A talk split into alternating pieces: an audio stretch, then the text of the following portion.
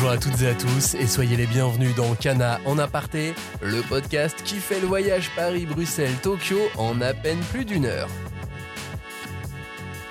Dans cette émission, il va être question de romance et de science-fiction car on s'intéresse à Jun Mayozuki, autrice entre autres de Kowloon Generic Romance et de Après la pluie.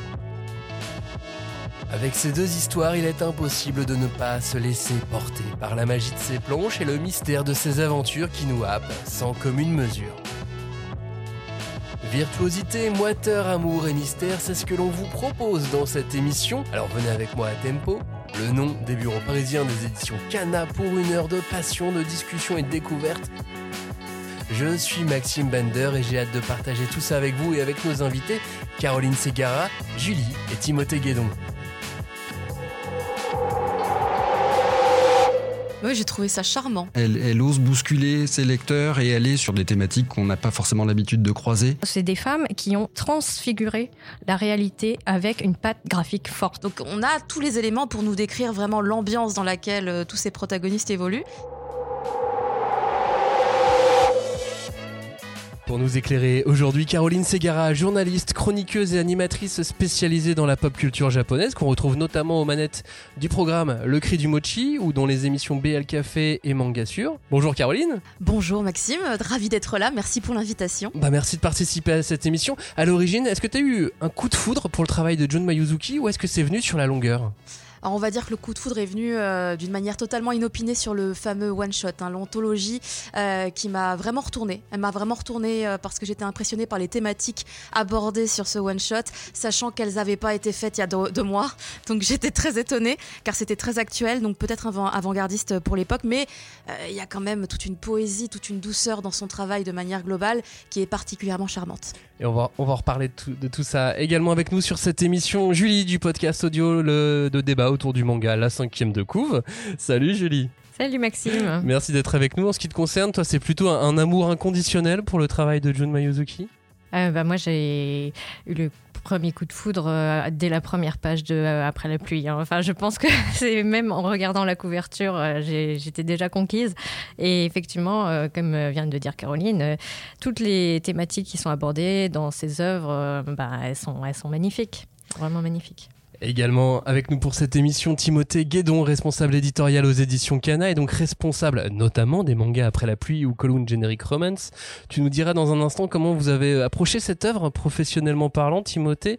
Bonjour. C'est toujours un plaisir pour toi de, de lire ces mangas même quand tu travailles dessus Bonjour, oui, oui, oui, moi j'adore euh, Jun Mayuzuki. C'est hum, le coup de cœur, ça a vraiment été euh, Generic Romance. Ça a été la, grosse claque. Euh, j'avais déjà énormément apprécié euh, après la pluie, mais c'est vraiment là sur sa dernière série où elle m'a, retourné le cerveau. Bah justement, au début de cet automne sortait le tome 9 de Kowloon Generic Romance, et voici ce qu'on pouvait lire à l'époque de la sortie du tome 1 en C4 il y avait écrit passé, présent et futur se confondent dans le labyrinthe des rues du quartier malfamé de la citadelle de Kowloon, où vivent des personnages nostalgiques. Une romance idéale dépeignant brillamment les relations et les désirs secrets de deux trentenaires dont le quotidien est teinté d'extraordinaire. Timothée, c'est une C4, un texte de C4 qui est volontairement flou, un résumé qui en dévoile peu. On soupçonne pas autant le fantastique, voire la science-fiction par exemple. C'est une démarche éditoriale, c'est une démarche de votre part, ou c'était pour se coller à ce qui s'était fait au Japon autour de la sortie du tome 1 de Kowloon? C'était volontaire de notre part. Euh, parce qu'il y a un, gros enfin y a un gros twist en fin de en fin de tome et c'est on voulait pas euh, oui, spoiler les lecteurs, donc euh, on a préféré rester dans le plus flou euh, pour euh, pour pas prendre le risque de révéler quoi que ce soit. Alors ça peut paraître effectivement un peu un peu trop abscon, un peu trop vague, mais en même temps, enfin voilà, il y avait vraiment ce cette volonté de oui de de pas gâcher le plaisir des lecteurs avec un, bah, un résumé de ces quatre qui qui en dévoilerait trop et mettrait tout par terre quoi. Julie, Caroline, quel était votre premier sentiment à la lecture de cette œuvre, de cette C4 Moi, j'ai surtout été effectivement très étonnée à la fin du premier tome, mais il faut savoir qu'il y a un talent phénoménal. Hein. À chaque fin de tome, on se dit quoi? Comment? Ah bon? Mais attendez, donc ça va encore plus loin et c'est vraiment passionnant parce qu'en fait de tome en tome, on a encore des révélations sur effectivement tous ces mystères euh, qui sont posés dès le premier volume et euh, c'est fascinant parce que c'est pas un domaine dans lequel je l'imaginais. Euh, bah écoute, euh, oui, euh, moi je me souviens qu'on avait fait une émission dès la sortie du tome 1, que ça nous avait beaucoup plu, et qu'on s'était justement concerté pour savoir jusqu'où on pouvait dévoiler ou pas l'intrigue. mais oui, il y a un plaisir de, découverte, de voir les, les développements inattendus, d'être surpris à chaque, à chaque page presque, qui fait que oui, c'est un, un titre où on a envie de toujours euh, connaître la, plus, la suite, quoi, d'y revenir. Ça nous rend de fou nostalgiques d'ailleurs, c'est incroyable. Ce ah, titre. ah Et puis effectivement, l'ingrédient de la nostalgie est vraiment euh, très présent. Très présent, mais surtout, c'est ce qui relève le, tout, quoi. Et il y a eu un débat en équipe édito pour savoir quoi faire justement pour, euh, pour présenter le titre de la meilleure des manières? Oui, bah, enfin, débat. je remonte un peu effectivement dans le temps. Hein. À chaque fois, on, on discute des, des, titres, de la, de la maquette, de l'accroche, du texte de C4 euh, en amont. Euh, c'est pour ça qu'on s'était aussi éloigné un peu de la maquette euh, de la version japonaise d'origine pensant qu'elle était, hum, selon nous, elle allait trop s'adresser à un public féminin, alors que le titre n'est pas à destination d'un public euh, strictement féminin. Donc, on voulait surtout pas donner ce, ce, signal-là en restant trop proche de la, de la maquette japonaise. C'est pour ça qu'on est parti sur, sur cette euh, version plus, euh, plus sombre. Et non, et, sur, et après, sur comment présenter le titre, oui, c'était vraiment ce comment plus mettre en avant l'ambiance qui se dégage de, de la série, cette, euh, le côté nostalgique effectivement, euh, jouer aussi effectivement sur le hum, Kowloon, ce quartier de, de, de, Hong Kong qui a, qui a disparu, qui était euh, vraiment un truc euh, hallucinant d'après ce qu'on peut voir encore sur les, sur les photos sur Internet. C'est une espèce de labyrinthe de bâtiments entremêlés où on se demande comment ça tient, comment ça tenait debout. D'une autre époque en plus. Exactement. Donc voilà, c'était un peu ça les, discussions et comment comment régler les choses pour euh, pour pour arriver à à une maquette convaincante et un, un, résumé, un texte qui donne suffisamment envie sans, sans tout dévoiler. Mais c'est ça, ouais, la, la, difficulté, parce que moi, si tu me, tu me donnes en tant que lecteur l'argument voyage dans le temps, tu, tu peux m'acheter tout de suite. Mais du coup, tu es obligé de me dévoiler un petit peu du, un petit peu du livre. C'est la même chose pour d'autres, d'autres mangas à, euh, à twist mais des twists qui arrivent un petit peu plus tôt en général, euh, comme, euh, comme un Promise Neverland par exemple. Et en plus, faut pas oublier que au moment où on travaille euh, sur, la, sur la maquette, sur le titre, euh, bah, le tome 9, il est pas encore sorti. Donc ah il y a plein de révélations euh, qu'on n'a pas encore. Et donc jusqu'où on, on, va, dans quelle direction on va? Est-ce qu'on veut l'orienter vers un titre SF alors que c'est peut-être pas cette direction-là qu'il va prendre complètement? Enfin voilà, donc c'est aussi une espèce de prudence euh, liée au fait, bah, au niveau de connaissance qu'on a sur la, sur la série au moment où, on travaille dessus. Il n'y a pas de boule de cristal, forcément. Ah bah hein. on n'est pas dans la tête de l'auteur, on ne sait pas ce que l'auteur va faire dix tomes plus tard et ah, tiens, il part dans cette direction. Très bien. Enfin, c'est toujours la difficulté, je pense. Mais justement, voyageons un peu dans le temps. Est-ce qu'en voyant arriver le nouveau manga de Jun Mayuzuki, on était en mai 2021, est-ce que vous attendiez un tel succès critique? Non. si, bien sûr que si, parce qu'elle a quand même, euh, enfin, son style graphique déjà est une carte euh, d'entrée, euh, enfin, j'allais dire phénoménale, parce qu'on ne peut pas être déçu par euh, ce niveau de, dessin. Et il est, euh, enfin, quand, maintenant qu'on a accès à ces travaux plus récents avec l'anthologie, on voit bien qu'il y a une progression aussi qui est tout à fait euh, notable. Et avec Colon, on atteint quand même un niveau. Enfin, c'est c'est tellement beau. Chaque, très abouti. Voilà, chaque chaque case est, est vraiment ciselée. C'est ça a un rendu effectivement qui devient unique, quoi. Et on va quelque peu dévoiler une des clés du, du tome 1. Vous attendiez aussi à cette ambiance un peu moite d'une part, et à voir cette sorte de rebondissement fantastique presque à la Asano. C'est malgré tout de l'ordre de, l'inattendu, ce cliffhanger ah. temporel et, science-fictionnel. Bah, c'est l'Asie du Sud-Est en même temps, il fait chaud, tropical, tout ça, non Je sais pas.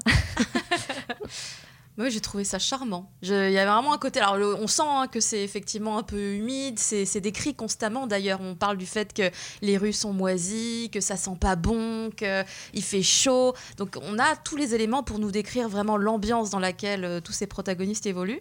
Je sais pas, il y avait peut-être que c'est à cause des personnages aussi qu'on suit. Il y a vraiment quelque chose de très charmant qui se développe du coup dans leur relation dans le tome 1. On comprend pas tout de suite comment ni pourquoi, mais on voit ces petits détails et mêlés dans cet univers, finalement, dans ce décor, ça, ça rend très nostalgique. Vraiment, c'est le terme qui est utilisé constamment dans l'histoire, et je trouve que c'est effectivement le plus adéquat, parce que c'est vraiment cette sensation qu'ils vont eux aussi nous provoquer à nous en tant que lecteurs, et euh, bah, je trouve ça très réussi, mais en même temps, est-ce qu'on est surpris par le talent de l'artiste maintenant? Ah. Bah, on va en parler, on va en parler dans cette émission. Timothée, comment ça s'est passé l'acquisition des droits de, de, de Generic Romance? Parce que vous aviez publié son œuvre précédente, mais c'était chez un autre éditeur au Japon. Elle a donc, elle, changé de magazine. Ça a été une difficulté supplémentaire ou, euh, ou voilà, ça n'a pas été euh, un, problème plus que ça? Ça a été quoi vos arguments? Non, alors ça n'a pas été un, problème plus que ça, euh, mais effectivement, le, bah c'est toujours plus facile quand on se positionne sur une, sur une série d'une autrice qui a déjà été publiée chez, chez, le même éditeur. Là, voilà, on passait de la, la Shogakukan à la Shueisha, mais deux éditeurs avec qui on travaille depuis, euh, depuis de nombreuses années dans les, dans les deux cas, ils nous connaissent, ils savent comment on travaille. Euh, on, bah voilà, on a réinsisté sur le fait euh, que chez Cana, on aime avoir une, politique d'auteur. Donc, quand on a présenté une série d'un auteur au, public français, on a envie de, bah, continuer avec les, séries suivantes, voire des, travaux plus anciens quand, l'opportunité se présente. Et, je crois que voilà, ça a été entendu et ils nous ont suivis sans, sans difficulté. On reviendra sur Cologne Generic Romance un peu plus tard dans, cette émission. Je vous propose aussi de revenir euh, quelques instants sur sa première série après la pluie entre avril 2017 et juin 2019. Donc, aux éditions Kana été euh, publiée la première série de Jun Mayuzuki. Voici le résumé officiel. Akira est une adolescente de 18 ans qui travaille dans un family restaurant après les cours et elle est secrètement amoureuse du gérant de ce restaurant, Masami Kondo, un homme de 45 ans, divorcé, avec un enfant. Il n'est ni beau ni charismatique, c'est juste un homme ordinaire, un peu fatigué. La désillusion au point de mire, conscient de sa situation et de son âge qui avance, Akira, elle, était autrefois l'espoir du club d'athlétisme, mais une blessure à la cheville lui a brisé ses rêves de gloire, et c'est au moment où elle était encore dans le deuil de sa passion sportive qu'elle a rencontré Masami. Il fait preuve de gentillesse à son égard, il n'a évidemment pas mesuré à quel point son geste a été salvateur pour elle, ni à quel point cela a fait naître en elle le sentiment qu'elle porte aujourd'hui. Il est donc question de romance et de différence d'âge dans une histoire d'amour. Ça reste un sujet délicat à aborder, et elle s'en sort assez incroyablement bien. Ah bah pour le coup oui, parce que euh, je pense qu'effectivement que euh, si on, pointe tout de suite euh, le curseur sur la différence d'âge, il y a de très grandes chances qu'on se dise oula, enfin je sais pas d'un point de vue de l'éditeur, on peut se dire qu'il y a des, red flags qui commencent à, se pointer et à, à, être agités. Mais bah, personnellement moi c'est vraiment je pense mon œuvre préférée de, de cet auteur parce qu'il y a cette fraîcheur incroyable de la jeunesse, de la de la beauté aussi de qui est porté par cette jeunesse, par cette énergie euh, de l'adolescence et, euh, des espoirs qu'on porte vis-à-vis bah, du futur, de la vie et, que ben, Akira va pouvoir comment dire projeter bah, sur un personnage qui a 45 ans, qui n'est plus du tout, euh, enfin qui de lui-même euh, se, se, pose déjà euh, sur le bord du chemin. Quoi. Il, est très conscient que lui n'a plus cette énergie-là à apporter au monde. Et, et, je trouve que c'est, vraiment, là pour le coup, je dirais charmant. Je, je, je sais pas, je trouve qu'elle a un trait qui est élégant en toutes circonstances, mais là, il y a une espèce d'énergie de, fraîcheur. Et c'est ça qui est très intéressant pour moi dans le parcours, euh, on va dire, francophone de cet auteur. C'est qu'on on a commencé à la connaître sur une image très fraîche, très, voilà, de presque blouette euh, adolescente, qui n'en est pas une finalement.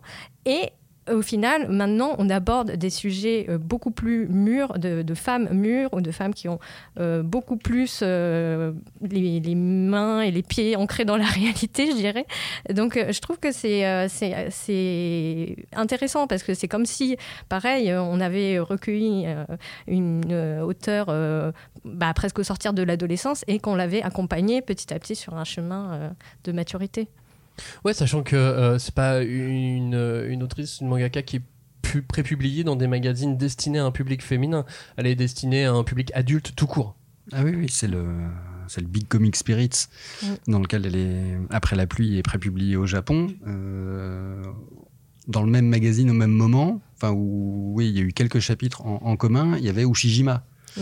Euh, donc voilà, le, grand écart absolu en termes de, de proposition d'histoire. Et, et, et c'est voilà, là aussi une difficulté quand on tombe sur ce genre de, de titre où euh, on se dit ah là il y a effectivement il y a quelque chose euh, qu'on n'a qu'on n'a pas qu'on n'a pas encore croisé mais comment on va le, comment on va le travailler? Et c'est la, la, difficulté je dirais de, de, de cette autrice c'est qu'elle arrive avec des propositions euh, qui sortent de l'ordinaire et donc qui nous bousculent et qui cassent nos codes et donc comment on comment on va réussir euh, à mettre sa série entre les mains des lecteurs euh, alors qu'on ne peut pas jouer sur les, codes habituels? Mhm. C'est tout le challenge pour, euh, pour nous, en tant qu'éditeurs, de travailler sur les titres de Jun Mayuzuki. Et à quel point ça vous a touché euh, après la pluie? À quel point ça vous a ému? J'ai envie de dire euh, bêtement énormément.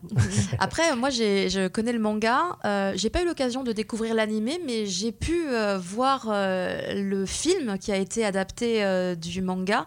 Et alors, les acteurs étaient particulièrement bien trouvés. L'émotion était tout aussi intense que dans le manga. Ça a été très raccourci, fatalement, parce que globalement, ils ont essayé de refaire à peu près l'équivalent de toute la série, parce que la conclusion, si mes souvenirs sont exacts, sont à peu près similaires. Et dans tous les cas, peu importe finalement le support sur lequel euh, est réutilisée son histoire, euh, l'émotion est, vraiment intense. Même si bah, on n'a pas, quand on le lit nous-mêmes, 18 ans, ni 45 ans, on n'est pas l'un des deux, mais on peut que développer une empathie en fait sur ces personnages et euh, avoir envie de les soutenir et, de les aider à avancer. Mais c'est compliqué. Mais vraiment, l'artiste, comme tu le disais tout à l'heure, s'en sort avec brio.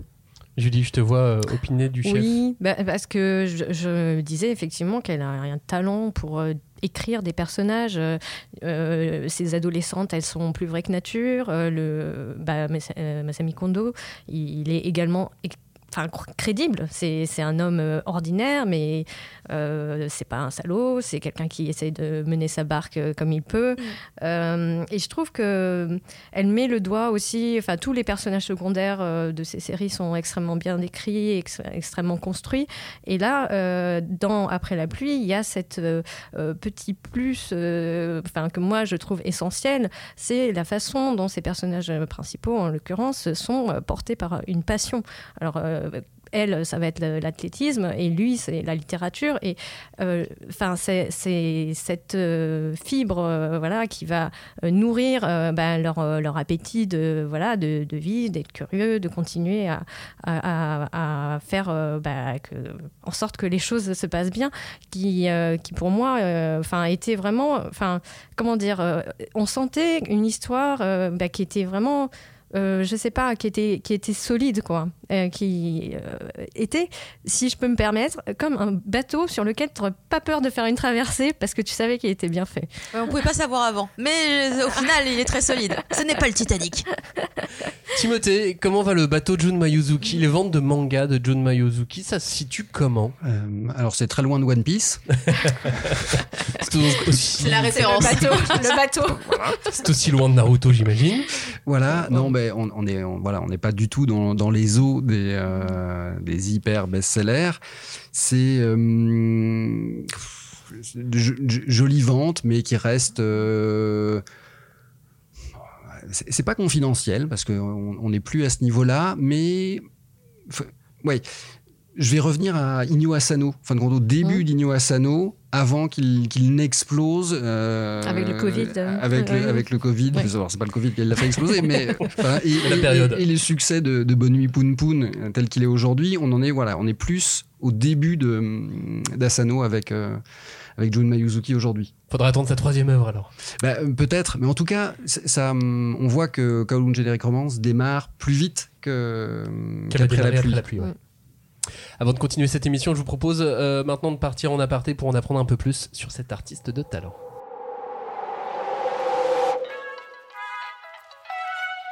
Les équipes de l'émission Itekimas Kana sont allées à la rencontre de Jun Mayuzuki qui a bien voulu répondre à quelques questions.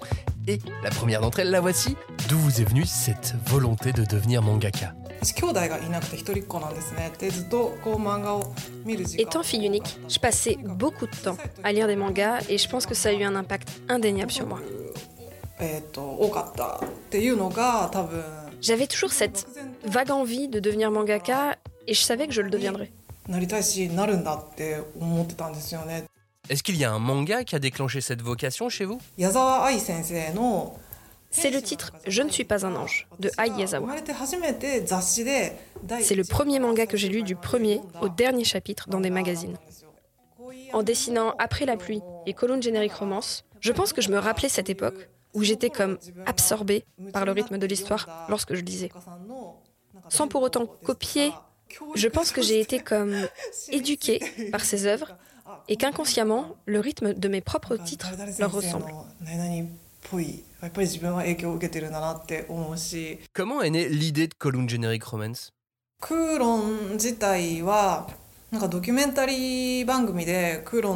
L'idée de Kowloon m'est venue d'abord d'un documentaire qui montrait la citadelle de Kowloon.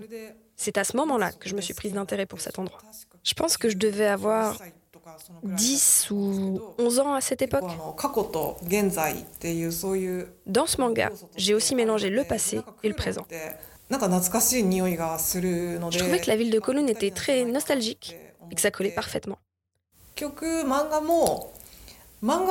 Finalement, à travers mes mangas, j'essaye de transmettre cet amour au lecteur, même si ce mot est un peu fort. J'espère rendre leur vie un peu meilleure.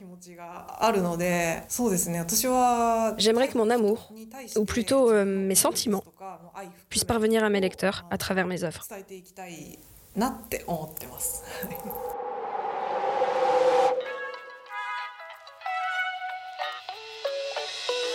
L'influence de Ai Yazawa, sa volonté permanente de trouver un moyen de tenir le lecteur en haleine, cette manière de raconter les histoires, c'est une artiste qui sort de l'ordinaire. En quoi, pour vous, le travail de Jun Mayuzuki ressort du reste du paysage éditorial?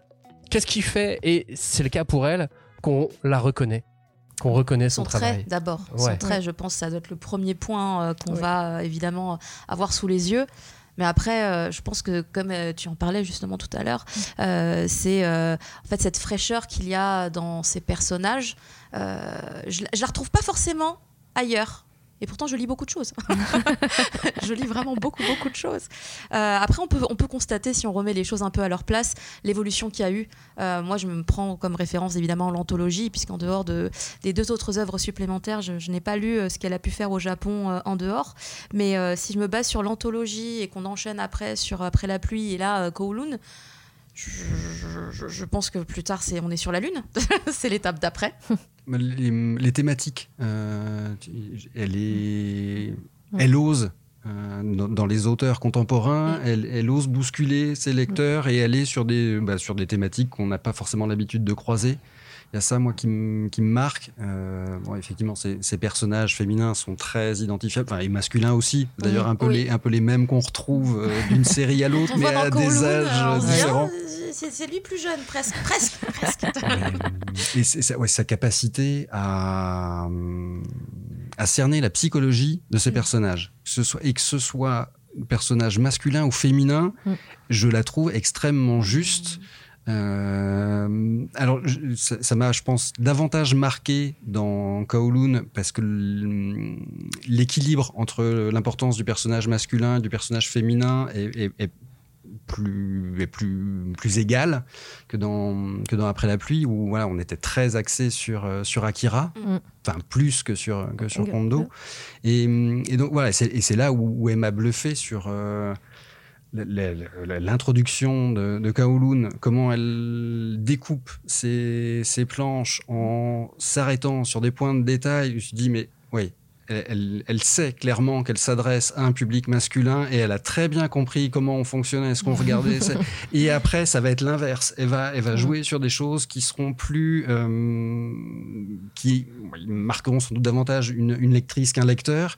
Et, et, elle joue de tout ça euh, et elle nous embarque. Et, c'est là où moi, elle, me bluffe. Ouais, ben, euh, alors moi je vais peut-être pas tout à fait répondre à ta question, mais je trouve que elle s'inscrit en fait dans une lignée Euh, c'est vraiment une héritière euh, de, de tout un groupe de femmes dessinatrices qu'on connaît en France, qui sont peut-être pas les personnes les plus mises en avant du monde du manga, mais je pense notamment à donc la doyenne, c'est quand même Okazaki Kyoko, avec Elter Skelter notamment, mais il y a tout un tas. Bah, elle, elle cite souvent Aiyazawa. Exactement, ouais. Tu, tu, la ressens l'influence d'Aiyazawa eh ben, dans son travail? Moi, je pensais plus à Kyuta Minami, euh, qui sont en fait des personnes de la même génération, qui sont la génération juste au-dessus. Elles ont une cinquantaine d'années. Euh, euh, Okazaki, elle a à peine 59 ans, quelque chose comme ça. Et mhm. donc, elles sont, c'est des femmes qui ont en fait transfiguré la réalité avec une patte graphique forte. Chacune a un style reconnaissable, un découpage, une façon d'habiller ses pages aussi, parce que je pense que la différence pour moi entre Après la pluie et Colonne, c'est vraiment l'utilisation de l'espace, du blanc. Il y avait une netteté qui était enfin peut-être un peu plus appuyée dans après la pluie. Les, les, pages étaient très aérées. Et là, à Kowloon, bah, on sait, hein, c'est le mm. labyrinthe, on est enfermé, euh, on, on, sait où on est, on est vraiment oppressé dans, dans toutes ces cases. Et là, euh, je trouve que c'est là où elle tire son épingle du jeu, c'est qu'elle est là pour dire je suis là pour reprendre le flambeau. Et euh, moi, enfin, ça, ça me plaît beaucoup. en tout cas, de, voir qu'il y a une continuité parce que euh, elle va façonner effectivement ces personnages. Et notre, moi, j'ai peut-être plus de sensibilité avec les personnages féminins, mais je trouve qu'il y a, euh, oui, elle, elle, prend des thématiques fortes, des thématiques auxquelles toutes les femmes ont été confrontées, et elle va façonner leur visage et montrer à quel point parfois elles sont réduites à devoir accepter certaines limites, accepter de renvoyer certaines images et pas forcément de révéler leur vraie nature. Et ça, c'est quand même assez fort. D'autant qu'il y a du temps entre euh, le travail d'Aiyazawa et le travail de Junma Yozuki. Ah C'est-à-dire, bah. il y a du temps. C'est-à-dire qu'on est dans, sur deux générations différentes. Oui, tu vois qu'elle a grandi en lisant les mangas de Ayazawa et que par la suite, euh, oh bonjour, je suis mangaka. ouais, et puis c'est surtout qu'on. Chaque œuvre est assez représentative de son époque. Mais quelque part, il y a des œuvres de Ayazawa qui sont assez éternelles, euh, j'ai envie de dire. Euh, on peut les lire encore maintenant. C'est temporel. Hein. On, y est encore. Et ça, c'est assez, euh, assez dingue parce que je suis aussi assez fan de Ayazawa et je trouve que le lien entre les deux. Alors, je dis pas qu'elles font pareil parce que ce n'est pas du tout le cas. Ce n'est pas du tout le cas. Mais effectivement, quand on aime le travail d'Ayazawa et qu'on sait pour quelles raisons on l'aime, et eh ben en fait, quand on lit le travail de Jun Mayuzuki, on peut reconnecter sur certains points. Vraiment, le travail sur les relations qu'il va y avoir entre les hommes et les femmes, principalement dans les relations amoureuses qui peuvent être très conflictuelles, qui peuvent être euh, même parfois toxiques ou problématiques. Euh, et ben en fait, elle va euh, vraiment aller toucher ces points-là sans se dire, je, elle va pas avoir peur de les frôler ou d'y aller franchement des fois. Et c'est ça que je trouve très intéressant, c'est qu'il y a des choses on n'ose plus les aborder parce qu'on ne peut plus. Et en fait, elle, elle va le faire de la même manière que dans le travail de Ayazawa. Il y a plein de points qui ont été soulevés et c'est ce qui fait que le lectorat finalement a été aussi touché et s'est reconnu là-dedans. Et moi, il y a des choses sur lesquelles, avec Jun Mayuzuki, je me reconnais, même si je vis pas à Kowloon. Voilà. Heureusement peut-être. Heureusement pour moi, a priori. Hein, il faut pas manger les trucs là-bas, paraît-il. Elle a aussi ce talent pour poser les ambiances. Mm. Tout de suite, en quelques traits, quelques cases, euh, avec une appétence aussi très particulière pour euh, l'humidité. ah, Aujourd'hui, on est servi. Hein. non, mais entre après la pluie, effectivement, où la pluie était, avait une certaine présence. Il avait un rôle. Il avait un Elle avait un rôle. Là, dans Kowloon, on a la moiteur. Et mm. puis surtout, ces personnages prennent des douches, prennent des bains. Oui. Oui, oui, c'est vrai. alors, que ça doit pas être le plus simple à dessiner en plus. Les l'eau, la pluie, les corps mouillés. Hmm, bah, ça peut être un, un exercice de style. Euh, peut-être qu'elle adore, euh, mais c'est marrant de retrouver cette notion d'humidité de, dans, son travail. C'est pas pour ajouter une espèce de sensualité innocente, un petit peu, parce que je pense que ça joue en fait. Ça va inconsciemment nous créer quelque chose dans notre cerveau, mais sans que ce soit explicite, tu vois. Ah, je pense que, je pense ça doit jouer parce que un, des points forts de Jun Miyazuki, c'est cette sensualité qui n'est pas sale tu vois. C'est après je dis pas que les trucs sales c'est mauvais. J'aime bien aussi les trucs sales, mais avec Jun Mayuzuki, il y a une espèce de raffinement dans la sensualité constamment à travers des gestes et comme tu disais justement tout à l'heure Timothée, à travers parfois des découpages et des cases qui vont montrer que certaines choses. Donc ça peut s'appliquer de toutes sortes de manières et je trouve qu'elle maîtrise hyper bien ce jeu. Timothée, on en a un tout petit peu parlé, mais est-ce que tu veux revenir sur euh, cette patte qu'elle a, cette virtuosité graphique, son trait, ses cadrages, son découpage? Oui, c'est encore une fois comment elle euh, elle dirige le, regard du, lecteur sur des petites choses. Euh, où, alors, ça va être, euh, il y a un côté très, presque très, presque fétichiste dans, dans mm. Kowloon à ce niveau-là, vrai. euh, que ce soit euh, par rapport à, à l'héroïne, mais j'ai envie de dire aussi par rapport à la nourriture. Mm. On, après un tome, généralement j'ai faim, j'ai envie de, de, tester une nouvelle recette. Du poulet au citron, s'il vous plaît. voilà, du poulet au citron. Je, je fais partie de cette team poulet citron. Et oui, ça aussi, c'est peut-être ouais, une de ses forces, réussir en travaillant sur le détail à, à, faire que le lecteur, bah oui, il est, ça y est, il à Kowloon, il a chaud, euh, il a faim, il a soif, euh, il a envie d'une clope et euh, d'une tranche de pasquette, de pastèque. J'aime bien comment elle crée aussi du, mystère. Je me rappelle d'un plan en particulier qui m'avait euh, vraiment beaucoup marqué, et à tel point que justement elle a fait un rappel à ce plan un peu plus tard dans le manga. C'est quand il y a une. Euh, à un moment donné, l'héroïne, en fait, elle achète un accessoire, comme ça je reste un peu vague, euh, et en fait, l'achat de cet accessoire va complètement retourner le cerveau euh, du protagoniste masculin, et à ce moment-là, il y a un plan, un visage qu'on ne voit pas. Et en fait, ce qu'on va voir, nous, c'est le regard de Reiko, l'héroïne, et, et, là, on se dit, oh Dieu, mais quel visage il faisait Et en fait, on va avoir cette réponse beaucoup plus tard dans le manga, et je trouve ce découpage génialissime. Ça qui est bien, c'est que euh, on a les réponses au fur et à mesure. C'est toujours moi ma crainte mmh. quand je lis des mangas assez mystérieux dans ce genre. C'est est-ce qu'on va vraiment me donner des réponses ou est-ce qu'on va me balader pendant 10 tomes avant de me donner une réponse? Et là, elles arrivent petit à petit, mais elles arrivent quand même, oui, ces, oui, oui. ces, ces réponses. Euh, ce, ce, trait graphique aussi, Timothée, on l'a vu sur une des affiches du festival d'Angoulême en 2022. Est-ce que tu peux revenir sur les, les coulisses de, de, de, du pourquoi du comment? Comment elle s'est retrouvée à faire une affiche pour euh, le festival international de la bande dessinée d'Angoulême? Comment ça s'est passé? Mais Elle était invitée par le, par le festival. Euh, et donc, généralement, les auteurs invités par le, par le festival euh, réalisent une, une, des, euh, une des affiches. Donc, il y en a, il y en a trois, je crois, d'habitude. Et euh, voilà, elle faisait, partie des auteurs invités. Et malheureusement, euh, avec la situation sanitaire et les règles euh, au Japon qui étaient en vigueur à ce moment-là, elle n'a pas pu venir sur, sur Angoulême, mais elle a quand même fait cette affiche. Et euh, voilà. Et après, nous, on a, on a rien, on a rien à dire. On, on, on découvre en même temps que le, les gens du festival le visuel qu'elle qu'elle propose et euh, et on est ravis parce que c'est, euh, en gros, c'est l'héroïne de Kowloon qui est, qui est mise en avant. Donc c'est, donc c'est génial. Bon bah, ce n'est que partie remise, espérons-le. On n'est pas obligé de répondre à cette question. Parlons aussi euh, de, de, ce recueil d'histoires courtes dont il était question dans, dans le début de cette émission. En début d'année, donc il y a eu une autre sortie aux éditions Kana concernant Jun Mayuzuki un recueil nommé Sayonara Daisy au Japon. Il est arrivé en librairie en langue française sous le nom de Jun Mayuzuki Anthologie 2007-2017. On y retrouve donc Goodbye Daisy, son premier manga, qui dépeint avec intensité la beauté et l'absurdité des sentiments féminins qui captivaient le milieu du manga, ainsi que d'autres œuvres de ses débuts publiées dans différentes revues. Véritable concentré de génie retraçant son brillant parcours entre histoire d'amour, féminisme, sexualité et quête du bonheur. Jun Mayuzuki vous partage ses réflexions. Ça, c'est votre argumentaire, hein, euh, avec Anna Timothée. Quelles sont les histoires de ce recueil qui vous ont le plus marqué? Peut-être celle avec euh, Emily, ah. euh, le personnage transgenre. Qui, euh, en fait, je m'attendais absolument pas à tomber là-dessus. Je pense que c'était la plus grande surprise que j'ai pu avoir. Alors, j'ai pas vérifié l'année de publication, mais euh, avoir des personnages transgenres dans ce genre d'histoire, c'est tellement rare que j'en étais euh, tout simplement déjà enchantée et j'ai trouvé que le traitement était particulièrement juste, qu'il était particulièrement réaliste parce que euh, il est là pour dépeindre aussi finalement un, une certaine réalité. Euh, on n'était pas dans un truc particulièrement fictif ou fantasmé.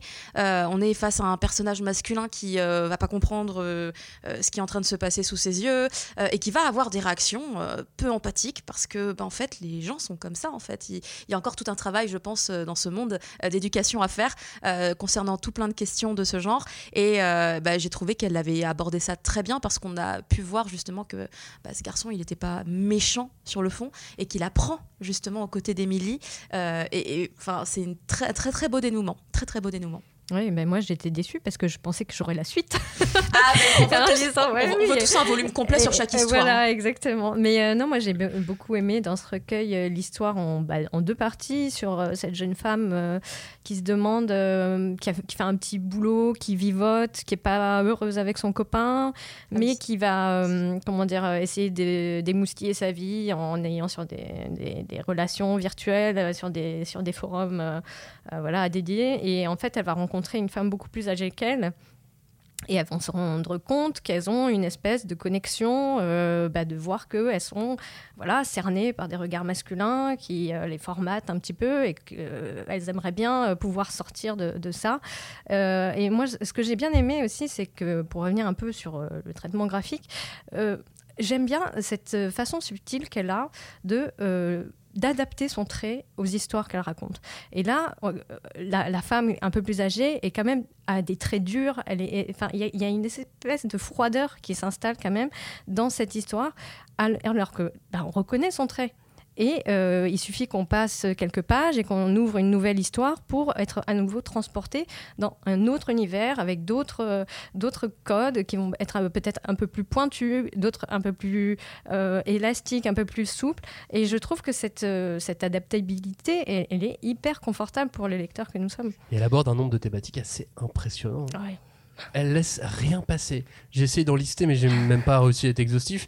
L'esthétisme, les rapports hommes-femmes, la féminité, la transidentité, la société de consommation, euh, l'aseptisation des nouvelles générations, l'addiction aux réseaux sociaux, euh, l'image euh, déformée L'image. euh, de ces réseaux sociaux, la marginalisation. Tu comprends pourquoi c'est compliqué les résumés en C4 Grave. Surtout quand il y a plein d'histoires comme ça, alors c'est festival. Tu lances une roue et puis tu as des Sur quoi on termes comme tombe ça qui tombent. C'est presque une obligation pour un éditeur de publier ce genre de recueil. Combien souvent des ventes confidentielles, il faut le dire, c'est assez rare qu'un recueil euh, d'histoires courtes soit un, un- un succès commercial. Euh, c'est un plaisir pour vous, c'est une histoire, euh, c'est histoire de remercier aussi les lecteurs les plus fidèles? C'est euh, une envie aussi de présenter quelque chose de complet sur euh, sur un artiste? C'est un peu tout ça. C'est un, un plaisir pour nous, avant tout, euh, parce qu'on est, on est fan de l'autrice, donc voilà, on a envie de partager, partager ça avec, le, avec, les, avec les lecteurs.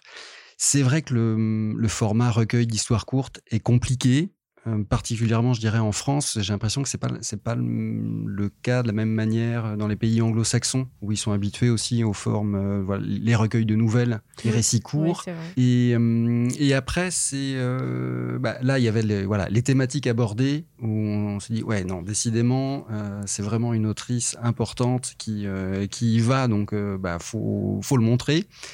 Et, après, bah, voilà, on a aussi euh, effectivement un Kowloon Generic Romance qui est toujours en cours de, publication, mais avec un rythme assez espacé entre deux tomes. Donc on s'est dit, bah, tiens, euh, voilà, pour essayer de faire aussi patienter les, les lecteurs, l'occasion de leur montrer euh, une autre facette de, de son travail ou des travaux plus anciens.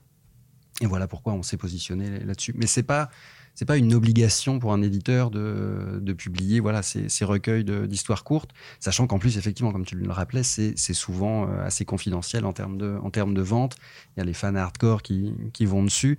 Et, euh, Voilà. et après, on a, on a un peu plus de mal à, à, à élargir le, spectre du public, mais parce que c'est aussi le temps d'un one-shot. Donc, euh, bah, c'est un livre qui va être présent une semaine sur les tables de nouveautés chez les libraires, et après, il va se retrouver dans les, étagères, et, c'est plus compliqué de, le remettre en avant et d'en reparler. Mais c'est des choses qu'on soupçonne pas forcément dans le travail d'éditeur, cette, euh, euh, conception du planning éditorial, de faire patienter les lecteurs, de trouver comment essayer de, tenir, de remettre en avant les séries, les auteurs, les artistes. Oui, bah c'est une, voilà, une des problématiques euh, auxquelles font face tous les, tous les éditeurs. C'est qu'on a, on a beaucoup de séries. Il y a les lancements, mais une fois que les séries sont lancées, bah, faut, faut pas s'arrêter là. faut continuer de les faire vivre. Et euh, en fonction du rythme de publication au Japon ou de l'actualité, c'est plus ou moins facile de, de reparler d'une série et de, re- de les remettre en avant. Faut refaire une anthologie. Faut aller récupérer encore des chapitres qui n'ont jamais été édités chez nous. Oui, mais il y a, il y a- il y a des histoires dont elle ne veut plus entendre parler, Ah mince euh, apparemment. Ah. Euh, Oh Je n'étais pas au courant, c'est intéressant. Je vous propose de partir dans un autre euh, aparté dans cette émission pour cette fois parler de ce lieu qu'est Kowloon, un lieu étrange, passé et mythique à la fois.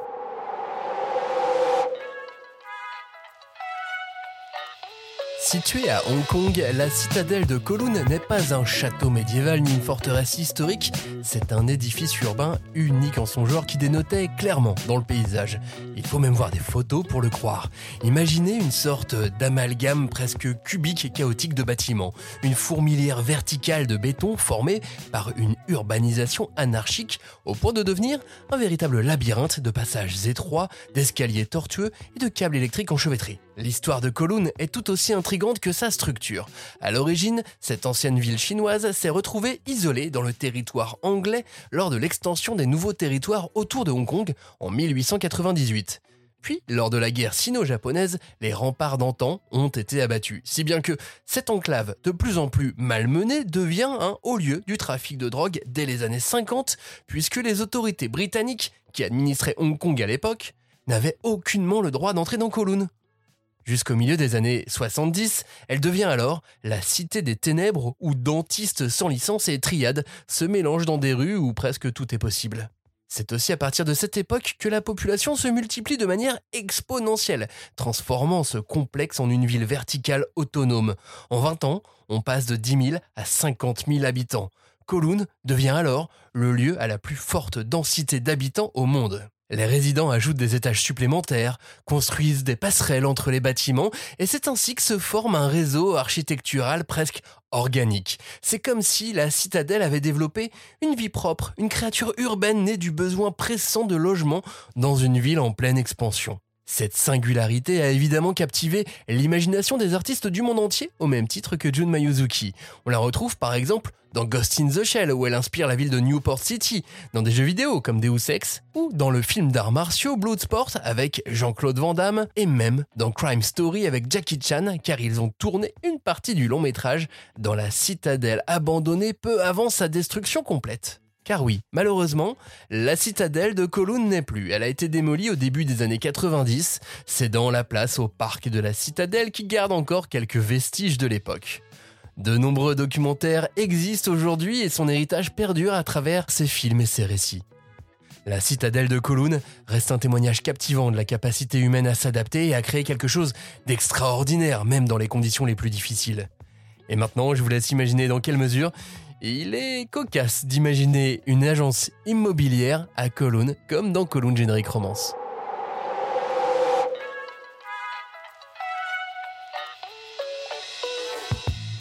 Maintenant qu'on en sait un peu plus sur ce lieu si particulier, je vous propose de revenir plus largement sur Kowloon Generic Romance et surtout d'abattre les murs du spoil. Voilà, à, à partir de maintenant, si vous ne souhaitez pas connaître certaines clés de l'intrigue passée le tome 1, je vous propose de d'abord lire le manga et d'écouter la fin de cette émission ensuite. Mhm. Voilà, sinon vous, vous êtes spoilé et ça c'est pas grave, ça va vous, en- vous encourager à, à lire encore plus. Donc la boucle d'oreille, c'était un vrai problème.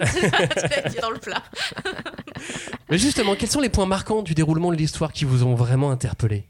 Je crois que j'ai eu un, un premier choc. Euh, ça m'a vraiment bousculé physiquement. Euh, le moment où euh, le, le héros, alors son nom m'échappe là tout de suite, hein, j'ai Reiko, qui à un moment va faire une révélation à Reiko. Car Reiko est pleine de questionnements, elle ne comprend pas. Je suis Reiko B, je suis Reiko A, qui suis-je réellement? Je ne comprends pas. Et en fait, quand il va lui dire, comme ça, mais d'un coup, en se retournant, mais comme s'il y avait un éclair au même moment, c'est moi qui l'ai tué. Tu fais quoi, quoi, quoi, comment? Et vraiment, et la page, la page, elle s'est imprimée dans ma tête. Elle s'est imprimée dans ma tête parce que il va revenir sur ses propos juste derrière. Il va dire Et si je te disais ça, comment tu réagirais? Tiens, oh, attendez, je connais cette technique. je l'ai déjà vue partout. Euh, mais le moment où il lui révèle cette information avec ce visage extrêmement sérieux et particulièrement effrayant et inquiétant.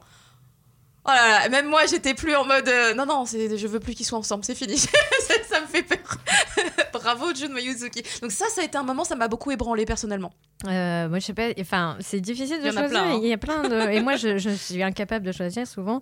Euh, alors. euh, Enfin, personnellement, il y a euh, une, une séquence qui m'avait euh, un peu euh, interloquée. On avait parlé euh, quand on avait évoqué les deux premiers tomes. Et c'est le moment où elle repeint l'appartement et elle Ah. littéralement crève de chaleur. Enfin, elle est, elle est complètement suffoquée par le- la moiteur de, de cet appartement.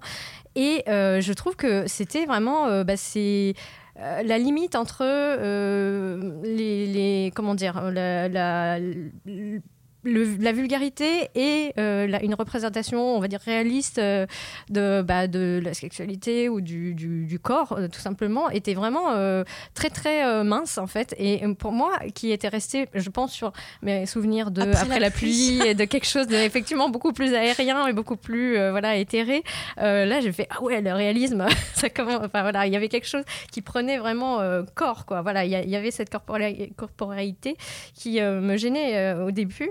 Et, euh, mais non, mais moi, ce que je, trouve intéressant dans, l'ensemble de la série de, de c'est vraiment ce, cette façon donc de travailler la nostalgie et pas n'importe quelle nostalgie, c'est vraiment le, le, setsunai, comme on dit en japonais, donc vraiment le mélange de tristesse et de, langueur qu'on a pour quelque chose qui est terminé, qui ne reviendra pas et qui est parfois difficile à traduire et la science-fiction. Enfin, je veux dire, euh, euh, quelle idée de génie d'avoir dit, mais le, futur peut peut-être ne jamais arriver et apporter des regrets ou ou peut-être autre chose encore. Enfin, je sais pas. Et je trouve que cette façon euh, d'aborder bah, cette thématique de ce qui est réel, ce qui ne l'est pas, est, super intelligente. Et, et, encore une fois, enfin, finalement, plus on avance dans l'histoire et plus Colonne ressemble à une espèce de palais des glaces euh, euh, monstrueux parce que tous les miroirs renvoient à des images euh, de soi-même mais qu'on ne connaît pas. Enfin, finalement, c'est ce que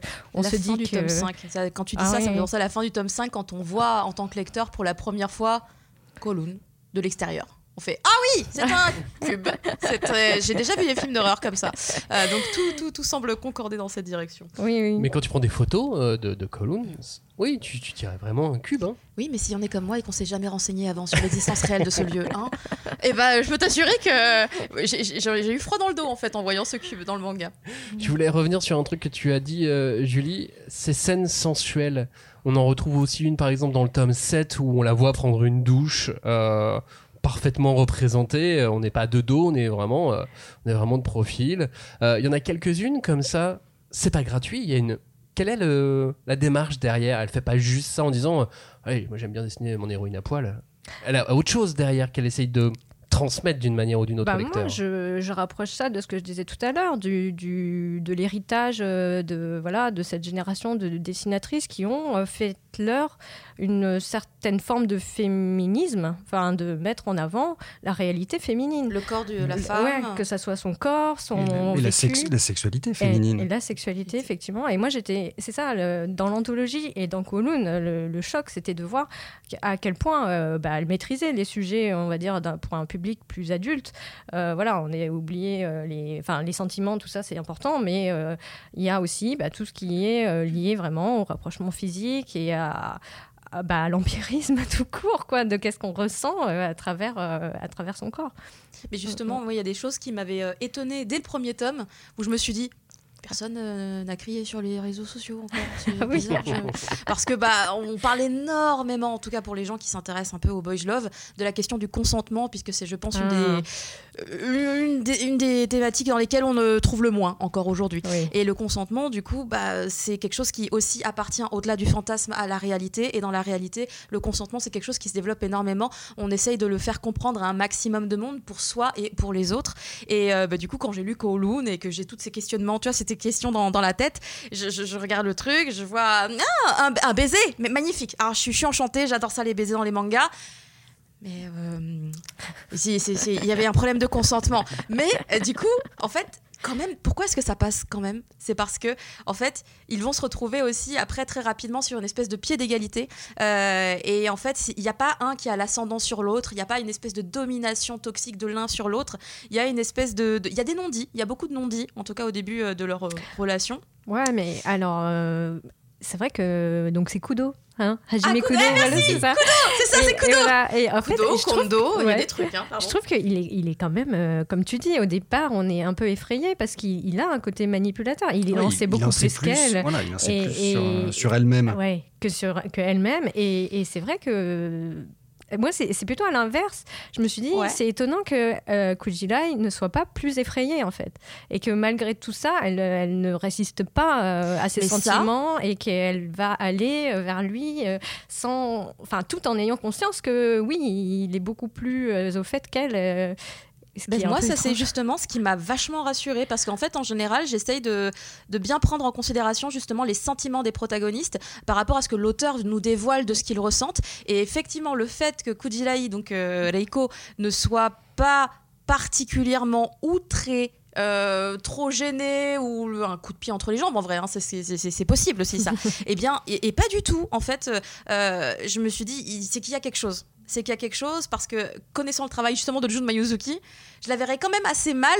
J'ai lu l'anthologie avant quand même, tu vois. Je me dis, mais non, c'est pas possible. Je la verrais assez mal laisser passer des choses comme ça sans qu'il y ait euh, des vraies raisons derrière. Et les vraies raisons, enfin, au final, elles arrivent. Elles arrivent au bout d'un moment. arrivent, et puis elle a une façon de le faire qui fait que personne n'a envie de crier sur les réseaux sociaux au final, puisque ça, ce n'est pas arrivé. Enfin, Timothée, on, on te remonte peut-être ce J'ai genre de rien choses. vu du tout.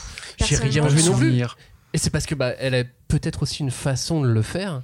Peut-être qu'elle a un certain type de lectorat aussi. Ouais, peut-être aussi. C'est Non, une Moi, je suggestion. pense vraiment que sur, sur cet instant-là, c'est vraiment le, le fait que Kujila, enfin que Mm. d'ailleurs, Kujilai, euh, ait cette réaction-là, qu'elle qu'elle réagisse comme ça. Parce que même que tu disais qu'effectivement, il en savait beaucoup plus euh, sur elle qu'elle-même. Euh, alors, je vois le côté qui peut être très problématique parce que justement, il peut éventuellement tenter de complètement la fermer de tout parce qu'il sait tout, tu vois. Ouais. Mais Mm, au mm. final, je trouve qu'il le fait pas.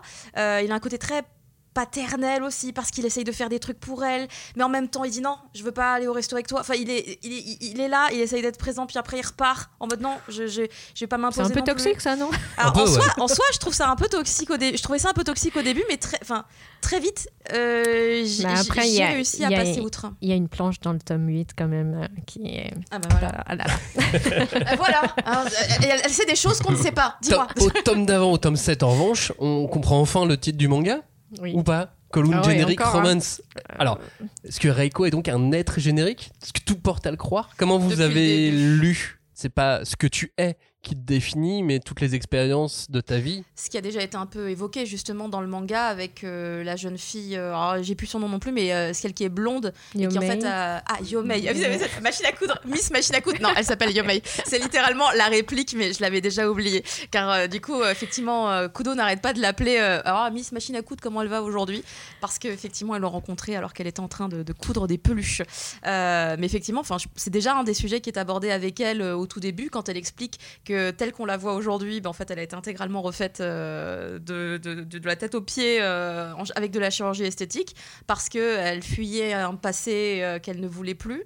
Et bah, du coup, celle qui elle est aujourd'hui, telle qu'on la voit, bah, c'est vraiment elle aussi. Et elle est authentique. Et c'est un faux authentique, comme elle disait dans le manga. Et je trouvais ça très intéressant puisque du coup, ça résonnait avec ce qu'on découvrait au fur et à mesure sur Reiko. Donc pour moi, c'est totalement le sujet. Euh, je me disais qu'il y avait quand même une, obsession euh, pour euh, la comment dire la vérité des êtres quoi. Et c'est délicat hein, parce que pour le coup moi je pense que je suis j'ai pas du tout les mêmes comment dire interprétations que, que l'auteur. Je pense que on est tous euh, toujours en train de changer. Dire, euh, le temps euh, fait que il y a deux secondes, je n'étais pas la même personne, mais personne ne s'en est rendu compte. Donc non, mais tout ça pour dire, je, trouve que ouais, elle, est très très très sensible à, à ce sujet de la nostalgie, des choses qui sont passées, qui ne reviennent pas. Enfin, j'ai lu dans certaines interviews qu'elle a commencé à s'intéresser à Kowloon quand elle avait 10 ans, 11 ans. Ah oui. Donc c'est une obsession euh, très ancienne, je pense, pour elle, et que ça a vraiment forgé quelque chose dans son, dans son regard d'artiste.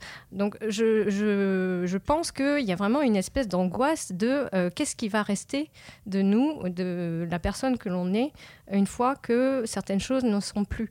Euh, et, et pour ma part, euh, moi, j'ai, enfin, c'est quand ce genre de personne euh, a ce genre de, de, de pensée, j'ai juste envie de lui dire tout va bien se passer. Timothée. Elle- Elle est, je crois, enfin, je- j'en sais rien si. On est sur ce, ce- ce questionnement euh, qu'on a tous à un moment ou à un autre euh, qui suis-je Qu'est-ce que- Mm. qu'est-ce que j'aime Qu'est-ce que j'ai envie de faire Et voilà, elle, elle amène cette réponse. Ce qu'on aime, euh, quelque part, ça nous définit. Mm. Et, et où les personnes qu'on aime aussi nous, nous définissent. Et il y, a- il y avait- déjà aussi un peu ça dans Oui, Après la pluie, euh, avec ce- cette jeune héroïne qui, voilà, qui avait une passion pour l'athlétisme et qui, qui, est obligée de, bah, de mettre sur le côté.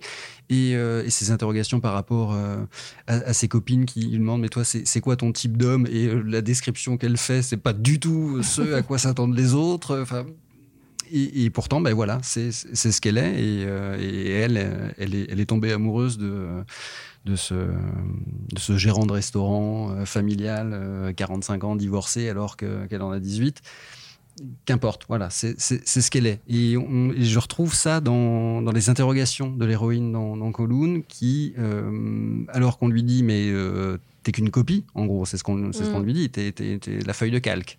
Mm. C'est violent. Et, merde. Et, et, mais non, euh, petit à petit, et dans ses interactions avec les autres, eh ben, elle va, euh, mais non, c'est pas vrai, vous me racontez des conneries. Je, mais... je suis ce que je suis. Enfin, et même s'il y a une base qui n'est peut-être pas euh, mm. moi, et encore, on n'en sait rien, euh, je, je, suis Reiko B. Car on le voit justement, car dans son appartement, en l'occurrence, justement, elle apporte des différences par rapport à Reiko A. Euh, genre le, le, poisson rouge qui va être un des mmh. éléments, la peluche. Mais je m'attends encore à être surpris par une autre révélation. Ah. Je, je, enfin, je, en tout cas, je me. Je, je suis la dis... copie originelle, bonjour C'est ça, je ne me dis pas que ce, cette information est définitive et qu'elle peut encore nous surprendre. Bah, L'histoire du, du, grain de beauté, euh, et, euh, ça titille le lecteur. Hein, quand tu vois cette histoire, comment ça, les clones n'ont pas de. Que quoi, quoi comment Il y a plein de petits trucs comme ça. Pour finir cette émission, je vous, vous propose un exercice.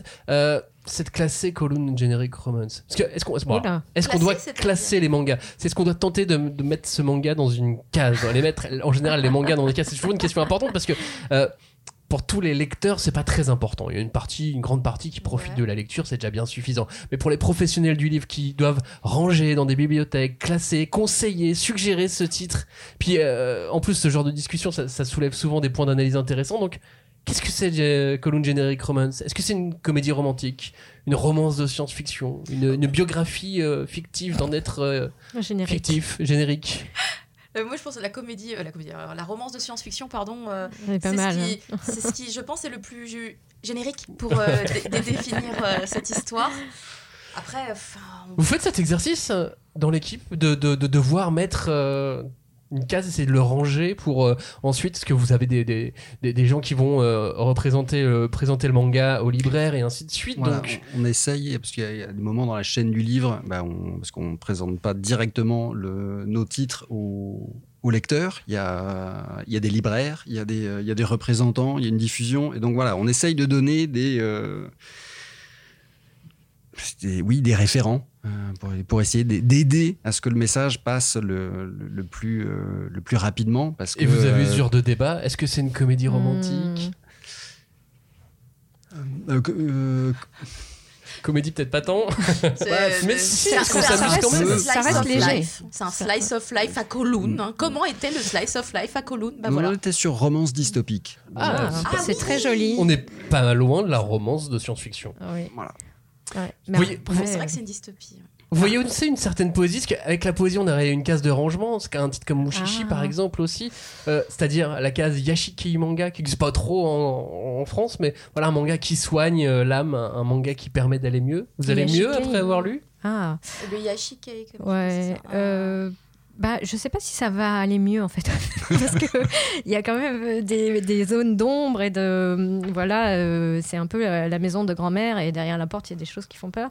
Euh, je trouve que euh, elle joue bien sur ces attentes euh, qui peuvent être déçues ou qui peuvent être euh, comment dire encore plus fortes que ce que tu t'attendais à découvrir. Euh, mais c'est vrai que c'est poétique. Enfin, euh, ça, c'est indéniable. Euh, je, pense que euh, j'aime le fait qu'effectivement, elle cherche le, temps suspendu. Enfin, parce que je c'est ça. Il y a une espèce de d'angoisse de, voilà, de voir les choses disparaître, de voir qu'on vieillit. Hein, un peu comme euh, Masami Kondo, que notre passion et notre jeunesse voilà, euh, s'évaporent petit à petit dans, dans le temps euh, qui passe. Mais euh, là où elle est très forte, c'est que, enfin moi, je, je n'aimerais pas être à vos places pour donner les référentiels et tout, parce que c'est, c'est, enfin, c'est, c'est quelque part euh, le, le, la- le manga actuel. euh, euh, on, on fait fi un peu de ça, euh, table rase, on mélange les ingrédients qui vont bien ensemble pour donner des histoires incroyables et qu'on n'a jamais encore lues, quoi. Nous, on avait- Mm. en, en- alors, en référent, mais qui venait pas du manga, on avait pensé à In the Mood for Love. Ah ouais, complètement. hein. Oh, oui. C'est, Ouais. je pense. Voilà. euh, mais il ouais, n'y avait pas le côté ouais, SF. c'est ça. Ah, mais après, il a fait une espèce de suite où il y avait une pointe de SF euh, dans son titre. euh. Mais euh, euh, voir le ouais. film, lire, euh, lire le manga, ça va très bien ensemble. Ah, la musique. Tu mets la Ouais. musique. Euh, Pour le Kar-wai, là. Et... Waouh. Et puis les, les- voilà, les tenues. Ah oui. Ouais, ouais. Ce petit côté effectivement très, très chinois, hein, partout, tout le temps. euh, des paysans intéressants quand on sait que les protagonistes sont japonais. C'est- toujours un peu particulier de se dire euh, ils sont japonais et en fait tout est, tout est chinois autour, taïwanais. euh. Bah, Ko- Kowloon a été sous influence euh, japonaise pendant un temps. Ah, ça explique beaucoup de choses. C'est pour ça qu'il y a quand même carrément une agence immobilière à l'intérieur tenue par des japonais. Même si c'est fictif potentiellement. Voilà. Mais c'est un décalage qui m'a toujours amusé.